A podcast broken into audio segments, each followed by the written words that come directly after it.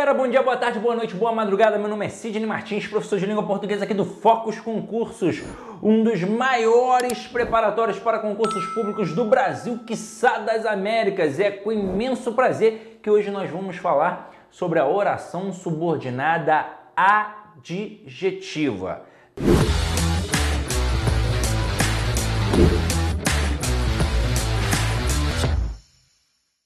Mas vamos lá. De cara, quando a gente pensa num pronome relativo, a gente sabe que ele serve para fazer, ó, referência a termo anterior. Contudo, tem um camaradinha na tua prova que pode fazer você confundir a classificação do pronome relativo com a outra classificação, que é a tal conjunção integrante. E como diz o próprio nome, ela apenas serve para integrar uma oração subordinada substantiva a uma oração principal. Agora, qual é o elemento que faz você confundir o pronome relativo com a conjunção integrante? É o elemento que. Ou seja, é muito comum o camarada confundir o que? Ou com pronome relativo ou com conjunção integrante. Muito comum, muito comum. Só que é o seguinte: esse camaradinha ainda pode ser confundido com a conjunção subordinativa adverbial consecutiva. E é por isso que este cara vai cair na tua prova. Com certeza o que estará na tua prova. Opa, como é que é? Como é que é? Página 4, segunda coluna, questão 5. Pode anotar aí. Então o que vai cair na tua prova? Agora como é que eu faço para diferenciar? E aí, qual é a grande sacada? Gente, na maioria das vezes em prova, vem a dúvida entre conjunção integrante e pronome relativo, porque os alunos identificam muito facilmente a conjunção subordinativa adverbial consecutiva, porque ela sempre tem um par. Quando você estuda as conjunções, a gramática te dá o nome da conjunção, o valor semântico que aquela conjunção expressa, algumas conjunções daquele valor e normalmente uma frase para ilustrar. Então você pega a aditiva e aí tem lá conjunção aditiva, indica a adição, acréscimo, soma. Principais conjunções aditivas: e, nem, mas também como também, detalhe, não é só mais também ou como também. Existe um par, tem uma correlação. É não só, mas também, não só, como também. Então eu digo, Johnny trabalha e estuda. Johnny não só trabalha, mas também estuda. Johnny não só trabalha, como também estuda. Então, se eu coloco Johnny trabalha e estuda, observem que esse E assinala a soma das ações do Johnny. Além de trabalhar, o Johnny também estuda. Agora, pega a conjunção adversativa. Tem lá, indica diversidade, contraste, oposição. Principais conjunções adversativas, mas, porém, todavia, entretanto, contudo, no entanto e por aí vai. Aí você tem uma frase para ilustrar. Johnny tomou bomba, mas não ficou sarado. E isso é uma quebra de expectativa, é uma quebra da lógica. Isso é oposição. Então, se ele tomou bomba, ele deveria ficar como? Saradão, mas não ficou. Deu ruim aí no negócio. Agora, você pula lá para a conjunção subordinativa adverbial consecutiva, diz grandão, indica consequência. Aí vêm as principais conjunções consecutivas. A principal é o que, mas a própria gramática faz um adendo. Esse que não aparece sozinho, ele é correlacionado, ele tem um par, ou seja, ele tem um intensificador. E quem vai aparecer aqui, ó, como intensificador? São as palavras tanto, tal, tão e tamanho. Então eu coloco assim, ó. Johnny estudou tanto que ficou em primeiro lugar, primeiro lugar no concurso. Olha como é que a gente vai separar a oração subordinada da oração principal. Exatamente onde tem o que. Por isso que o que é muito interessante, ele é capaz de encabeçar as três orações subordinadas que nós temos. Nós só temos três: a oração subordinada substantiva, a oração subordinada adjetiva e a oração subordinada adverbial. E como você acabou de ver, ele é capaz de encabeçar todas. Sabe por quê? Porque a conjunção subordinativa adverbial consecutiva, ela encabeça uma oração subordinada adverbial. A conjunção integrante encabeça uma oração subordinada substantiva. E o pronome relativo encabeça uma oração subordinada adjetiva. Então, por isso esse cara vai cair na tua prova. Aí eu vou separar exatamente onde tem o que. Separei onde tem o que. Já tem verbo aqui na oração anterior? Tem. Então, se já tem verbo, eu vou chamar isso daqui de oração principal. E tudo que vem a partir do que? Tudo, tudo que é colocado ali vai ser o que a gente chama de oração subordinada, que eu, por enquanto, não sei quem é. Pode ser adverbial, pode ser substantiva, pode ser adjetiva, mas eu não sei quem é. Aí qual é o próximo movimento? Depois de separar as orações, o próximo movimento é olhar para a oração anterior e buscar um intensificador. Se eu encontrar um intensificador, eu vou matar que existe uma relação de causa e consequência. Vamos lá, vou procurar. Encontrei? Encontrei. Então aqui haverá uma relação de causa e consequência. Causa e consequência. Eu só preciso saber o que é causa e o que é consequência. A causa é a origem de um processo e a consequência é o que decorre a partir daquilo. Portanto, a causa vem primeiro e a consequência vem depois. Quando eu digo John estudou tanto que ficou em primeiro lugar, qual é a causa? É ter estudado muito. E qual é a consequência de ter estudado muito? É ter ficado em primeiro lugar. A gente vai fazer um macetinho aqui agora para você nunca mais esquecer.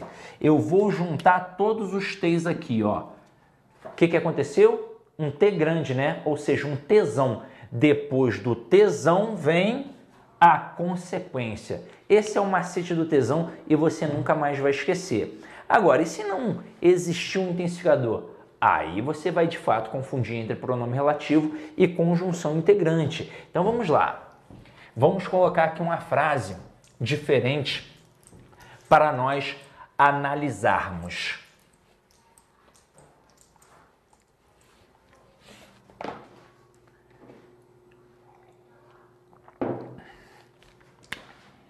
Quero que o Johnny seja meu vizinho.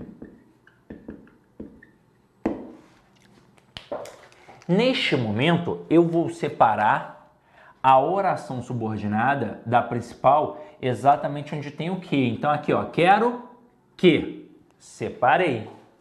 Separei. E aí, neste momento, eu vou observar se tem verbo aqui. Tem. Então, isso aqui é o que a gente chama de oração principal. E tudo que está encabeçado pelo que eu vou chamar de oração subordinada, que eu por enquanto não sei quem é.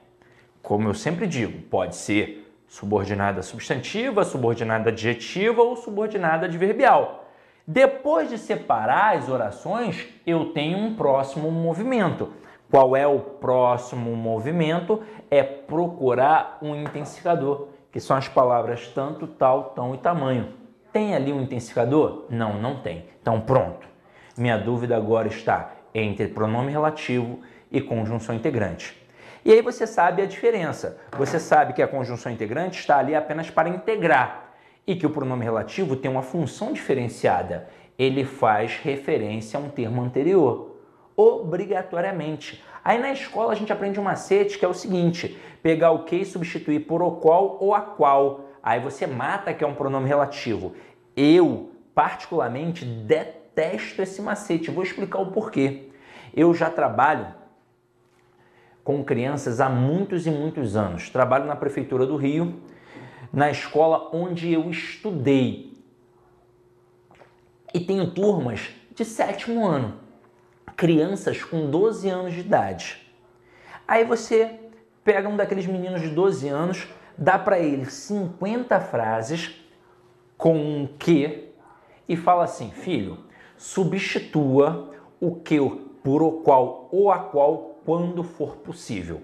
Só que das 50 só dá para fazer isso em 10, mas aquele aluno vai fazer nas 50.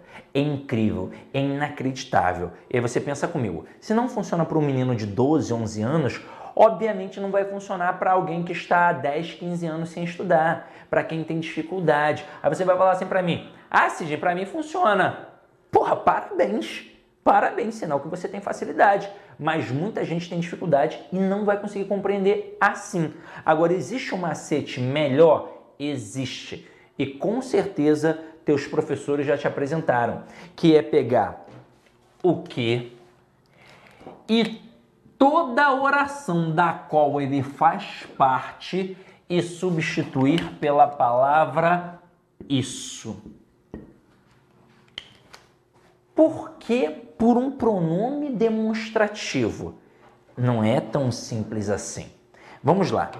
Quando a gente pensa nos nomes das orações subordinadas, esses nomes são extremamente relevantes em relação à classe gramatical da função que eles exercem. Se é uma oração subordinada adjetiva, é uma oração que corresponde a um adjetivo tanto que ela pode ser substituída por um adjetivo. Se é uma oração subordinada substantiva, ela está na posição de um substantivo, tanto que ela pode ser substituída por um substantivo. E se for uma oração subordinada adverbial, ela está na posição de um advérbio, tanto que ela pode ser substituída por um advérbio. Em reescrituras, por exemplo. Agora, quando eu substituo pela palavra isso, este pronome demonstrativo é um pronome substantivo, tá? Porque ele aqui não está acompanhando o nome, ele está substituindo o nome. Eu poderia colocar ali qualquer substantivo. Eu poderia colocar carro, eu poderia colocar mochila, eu poderia colocar caderno, qualquer coisa. Agora, por que raios os gramáticos escolheram a palavra isso? Porque ela permite um macetinho muito bacana na hora em que você substitui pela palavra isso, você percebe na palavra ao contrário tudo que tem aqui, porque você vai perceber que esse O é um O de oração. Você vai perceber que esse S aqui é um S de subordinada. Você vai perceber que esse outro S é um S de substantiva e você vai perceber que esse ir é para mostrar que existe ali uma conjunção integrante. Então, este é um macete.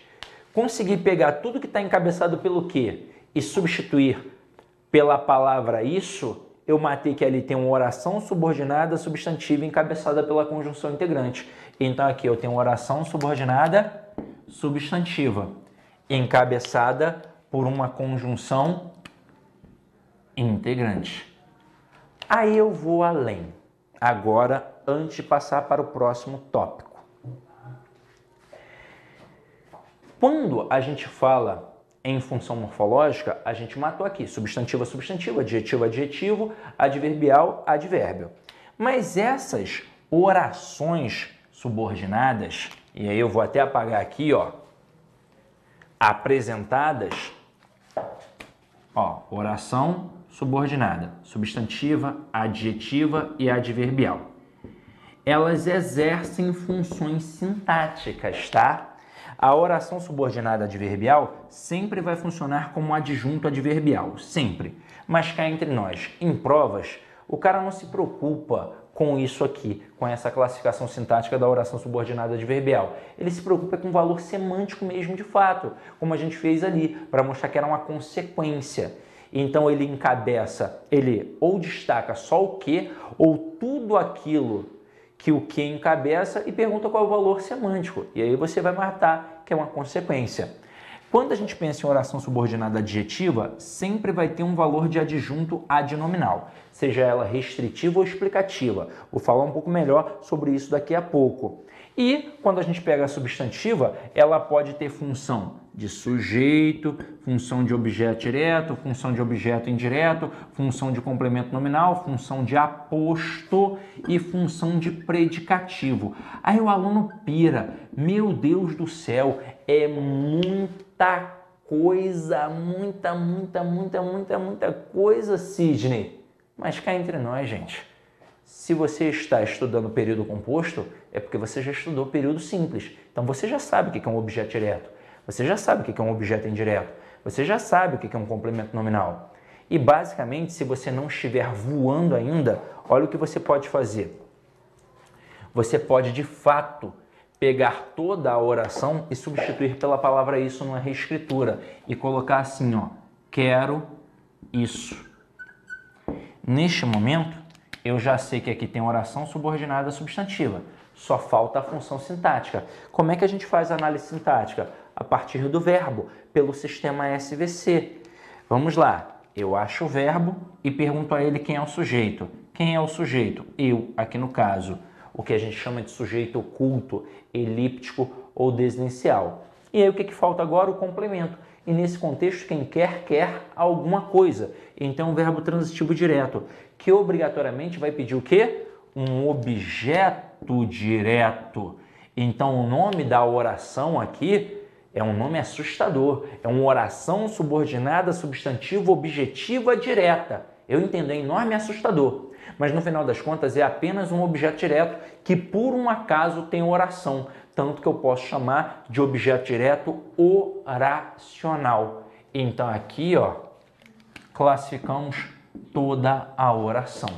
E agora a gente vai partir para o principal desta aula, que é a oração subordinada adjetiva. Oração subordinada adjetiva. Aí aqui eu vou beber uma aguinha antes para molhar o bico e vou te mostrar aqui o exemplo. Ó. Olha essa primeira frase. O homem que fuma vive menos. Vamos separar a oração exatamente onde tem o que? O homem que. Pronto. Mas aí eu te pergunto, nessa estrutura aqui, o homem tem algum verbo? Não. Então olha aqui para mim, se não tem verbo, não é uma oração é só uma estrutura nominal por enquanto. E o que provavelmente aconteceu então, Sidney? Com certeza a oração subordinada está no meio da principal. Como é que eu faço então para saber quem é o verbo da principal e quem é o verbo da subordinada? É mole. Olha só, esse primeiro verbo aqui que aparece depois do que, ele é o verbo da subordinada. A partir do segundo já é o verbo da principal. Então a oração principal vai ser essa aqui que eu destaquei com a canetinha vermelha o homem vive menos. E o que vai ser a oração subordinada? Vai ser essa daqui que eu vou destacar com a canetinha azul, que fuma. Essa vai ser a nossa oração subordinada. Depois de separar as orações, qual é o próximo passo? É procurar um intensificador. As palavras tanto, tal, tão e tamanho. Tem isso? Não, não tem. Então, galera, nós vamos ficar na dúvida entre pronome relativo e conjunção integrante. E aí, quer ver como não precisa de macete? Olha aqui. Quem é que fuma? É o homem. Ou seja, fez referência à estrutura anterior. Posso, no lugar do que, colocar a expressão homem e dizer o homem fuma? Posso. Então, com certeza, este que aqui, ele é um pronome relativo. Então, encabeça o que a gente chama de oração subordinada adjetiva. Ah, Sidney, mas eu fiquei na dúvida. Tem outra forma? Tem. O próprio macete do isso. Tenta colocar ali a palavra isso. Dizer o homem isso vive menos. Ficou legal? Não, não ficou legal. Então isso já é a demonstração que ali de fato é um pronome relativo. Aí quando é uma oração encabeçada por um pronome relativo, você está diante de uma oração subordinada adjetiva. Essa oração subordinada adjetiva, ela pode ser restritiva ou explicativa. Semanticamente falando, muito fácil. Se é restritiva, ela restringe, ela limita. Se é explicativa, ela explica. Mas na prova, como é que eu vou identificar? Facilmente, você vai identificar pela pontuação. Se não existir vírgulas, é uma restritiva. E se estiver isolada, destacada pelas vírgulas, aí é uma explicativa. Mas eu vou te dar uma informação mega importante. Toda oração subordinada adjetiva, eu disse toda, seja ela restritiva ou explicativa, ela sempre só pode ter uma única função sintática, que é a função de adjunto adnominal. Sempre. Sidney, mas a oração subordinada adjetiva explicativa não tem função sintática de aposto? Não, não tem e nunca terá. Porque aposto é função própria de um substantivo. Então a oração subordinada adjetiva, seja ela restritiva ou explicativa, ela sempre só vai ter uma única função sintática, adjunta adnominal. Até porque essas vírgulas não são vírgulas sintáticas, são vírgulas semânticas. É só para você diferenciar a diferença, a distinção que existe entre restritiva e explicativa, só para isso. Tanto que existe a oração subordinada substantiva apositiva. Aposto é função de substantivo, por isso é uma oração subordinada substantiva apositiva. Agora, pode ser que o avaliador seja maldoso e não trabalhe no campo sintático. Caminhe pelo campo da semântica e diga que a oração subordinada adjetiva explicativa tem valor semântico semelhante, aproximado de um aposto, exatamente por estar entre vírgulas e por ser uma explicação. Parece um aposto, mas não é. Parece semanticamente, tem valor semelhante de aposto, mas sintaticamente jamais será um aposto, porque aposto é função sintática de substantivo. Aí voltando aqui para o nosso material. Tem vírgula? Não, Sidney, não tem vírgula. Então eu já matei que ela é a restritiva. Agora, por que ela é a restritiva? Vamos lá, pensa comigo. Se eu chegasse para você do nada agora, só com a oração principal, o homem vive menos, você iria entender? Se eu chegasse para você do nada e falasse assim, aí ó, o homem vive menos. Você ia falar para mim, tá doidão, Sidney? Não tô entendendo nada não. O que tá falando? Tá falando de quem? Falar, ah, tá. Que homem que vive menos, né? É isso que você quer fazer. Aí eu saber, né? Eu vou falar, ah, o que fuma? Aí você, ah, sim, agora eu entendi. E aí, neste momento, olha só que bacana. É qualquer homem que, que vive menos? Não, é somente aquele que fuma. Então eu limitei, eu restringi. E neste momento eu mostro que essa estrutura é de suma importância para o entendimento da frase como um todo. Logo, ela não pode ser retirada. É por isso que não tem vírgulas. Agora, parte para outra frase, ó. O homem que trabalha vence na vida. Mais uma vez aqui, a oração subordinada ficou intercalada. A frase o homem vence na vida. Este que faz referência ao termo anterior? Faz. Quem é que trabalha? O homem. É pronome relativo? É. Então aqui é oração subordinada adjetiva. Sempre que existir um pronome relativo encabeçando a oração, será uma oração subordinada adjetiva. Tem vírgula? Não, então ela é restritiva. E o que ela quer dizer então? Que não é qualquer homem que vence na vida, somente aquele que trabalha. Logo, pensando por essa perspectiva, nas duas frases, já que a gente limitou, existe quem ficou de fora dessa limitação. Se eu digo o homem que fuma vive menos, somente quem fuma viverá menos. Logo, teoricamente, quem não fuma viverá mais. E quando eu digo o homem que trabalha vence na vida, quem é que vence na vida? Aquele que trabalha. Logo, o que não trabalha não vence. Por isso a oração subordinada adjetiva ela é um prato cheio para a prova, porque o cara pode cobrar classificação sintática dessa oração, ele pode cobrar a classificação da oração, ele pode cobrar a classificação é, da classe gramatical que tem ali, o que, o que é aquilo ali, é um pronome relativo, é uma conjunção integrante, e ele pode cobrar a interpretação, porque a gente está interpretando aqui o tempo todo. Agora, continuando aqui, ó, olha a próxima frase. O homem que é um ser racional aprende com os erros. Olha a diferença que é um ser racional é a oração subordinada adjetiva. Afinal de contas, quem é que é racional? É o homem. Esse que faz referência ao termo anterior, logo é um pronome relativo. Agora, neste momento, tem vírgulas? Tem, tem vírgulas. Então, oração subordinada adjetiva explicativa. Mas qual é a diferença agora? Olha a diferença na oração principal, gente. Quando eu digo o homem aprende com os erros, você entende, você aceita. E quando eu digo o homem que é racional aprende com os erros, pensa comigo, eu estou limitando, eu estou restringindo, existe uma espécie, um, um, tipo específico de homem que é racional? Claro que não, todos são racionais. Todos. Ah, meu namorado não pensa, não. Não, pensar ele pensa, filha. Pode pensar um monte de besteira, mas que ele pensa, ele pensa. Então, não existe essa história de ter um tipo específico de homem para ser racional todos são racionais. Logo, essa estrutura ela é meramente explicativa e por isso ela fica entre vírgulas, porque ela pode ser retirada. É por isso que o cara confunde com aposto.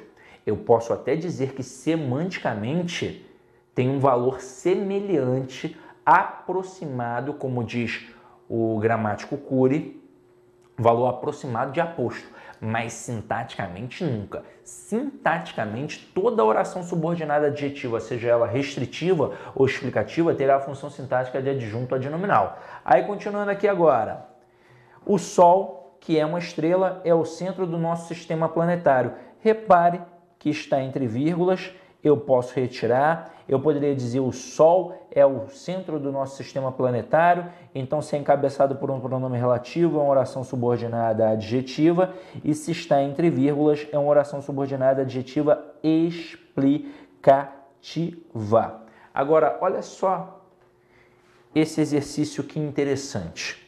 Suponha que o gerente de uma empresa queira informar a seus clientes por carta que o estabelecimento enviará pelo correio os carnês para pagamento. Indique a interpretação que o cliente daria à informação do diretor no caso dos seguintes empregos de vírgula. Aí tem a frase letra A, frase letra B. Observem que na letra A, o fato de aparecerem as vírgulas e de aqui este que ser um pronome relativo que faz referência à expressão os clientes, afinal de contas, quem já são cadastrados? Os clientes. Neste momento, eu terei aqui uma oração subordinada adjetiva explicativa. E na outra, na de baixo que está sem as vírgulas, eu terei uma oração subordinada adjetiva restritiva Ora, qual vai ser a diferença entre elas? Lembra que eu disse para você que no momento em que não tem a vírgula, aquela estrutura é de suma importância, então ela tem que estar tá ali exatamente porque ela está restringindo, limitando?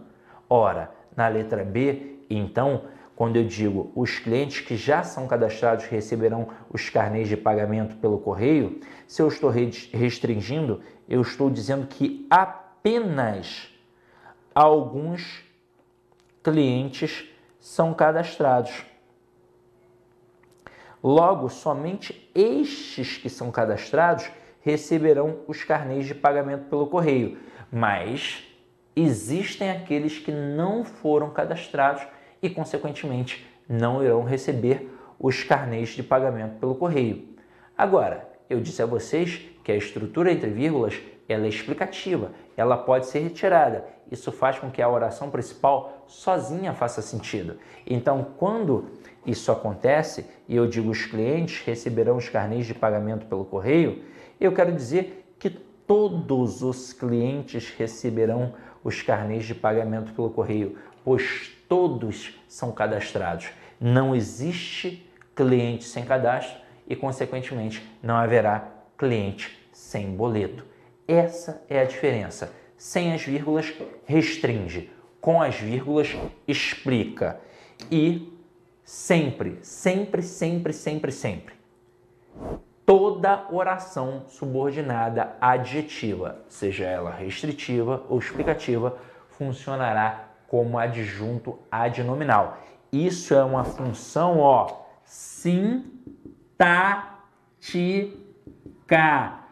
Mas professor, já me disseram que era aposto. Disseram errado. Vi num blog na internet que era aposto. Viu errado. Oração subordinada adjetiva sintaticamente, não importa se é restritiva ou explicativa, se não tem ou se tem a vírgula, não importa. Ela é sintaticamente um adjunto adnominal. Tranquilo? Então é isso daí, galera. Foi um prazer estar na presença de vocês. Idem em paz e que o Senhor sempre vos acompanhe.